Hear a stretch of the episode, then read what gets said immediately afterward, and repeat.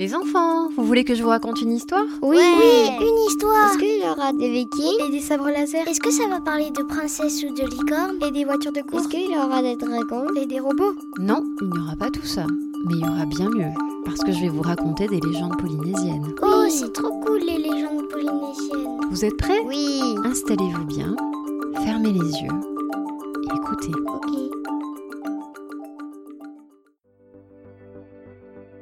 Je vais te raconter la légende de Teiti à Toakou. Kyukura et sa femme Toakou eurent un fils qu'ils appelèrent Teiti. Malheureusement, quelques mois plus tard, une nuit, le bébé Teiti mourut. Aucun des Traua de l'île de Mangareva n'ayant pu le sauver. Pendant sa maladie, tous les voisins, les parents et les amis avaient apporté des offrandes aux dieux pour obtenir la guérison de l'enfant. Ils étaient donc très déçus et très malheureux de la douleur des parents de Teiti.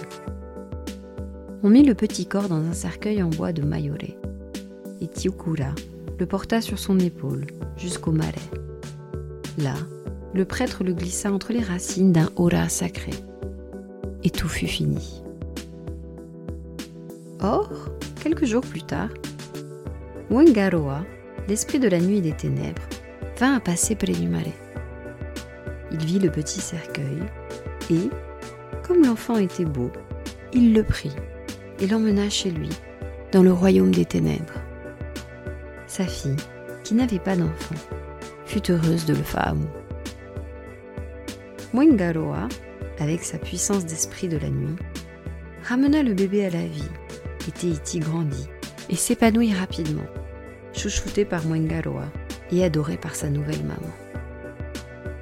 Un jour, Mwengaroa dit à sa fille Je dois aller à la guerre.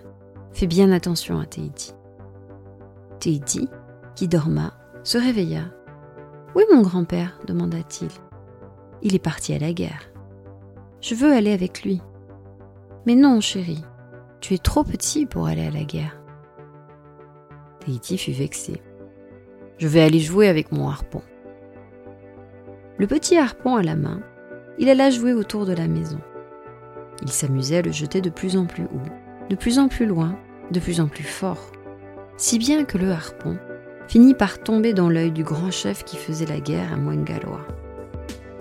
Quand les guerriers virent que leur grand chef était blessé, ils s'enfuirent et le chef resta seul. Et Mwengaloa en fit son prisonnier. Ce fut un jour de fête, et on chercha celui qui avait si bien lancé son harpon. Mais malgré toutes les recherches, on ne le trouva pas. Mwengaloa pensa alors à Teiti. Il se dépêcha de demander à sa fille Qu'est-ce que Teiti a fait pendant que j'étais à la guerre? Il a joué avec son petit harpon. Est-ce que c'est ce harpon Oui, c'est celui-là.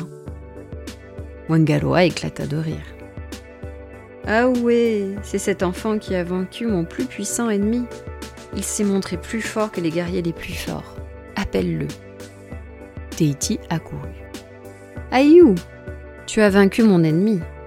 En échange, veux-tu retourner dans le monde d'où tu viens? Oui, je le veux. La fille de Mwengaloa dit à son père Il ne faut pas que Teiti retourne. Quand il sera dans le monde des humains, on lui demandera d'où il vient. Et quand il répondra Je viens de chez Mwengaloa, on ne le croira pas, on aura peur de lui et on le traitera de fou. Qu'est-ce qu'il faut faire alors? Il veut retourner dans l'autre monde. Donne-lui un peu de ta puissance, un peu de ton mana. Mwengaloa sourit. Il savait déjà que sa fille lui demanderait ça pour son fils Faamu. Elle alla chercher son fils. Écoute ton grand-père et moi. Nous sommes d'accord pour te laisser retourner dans le monde des humains. Et ton grand-père va te donner un peu de ses pouvoirs. Fais bien tout ce qu'il te dira et sois courageux. D'abord, Mwengaloa fit grimper Teiti au sommet d'un très haut cocotier. Quand il atteignit la cime, des quatre coins du monde, des vents violents se mirent à souffler, giflant le cocotier de bourrasques énormes, le secouant de tous côtés. Quand ce fut fini, Tahiti redescendit calmement. Wengaroa l'emmena dans une grande caverne, au bord d'un lac souterrain, et lui dit de plonger. Quand il remonta à la surface, son grand-père Fahamou lui demanda Qu'est-ce que tu as vu au fond de l'eau? Il répondit J'ai vu un homme très grand et très fort, avec un harpon dans l'œil. Plonge encore, arrache ce harpon et ramène-le-moi. Sans hésiter, Tehiti plongea et ramena le harpon. L'esprit de la nuit et des ténèbres le renvoya alors dans le monde des humains.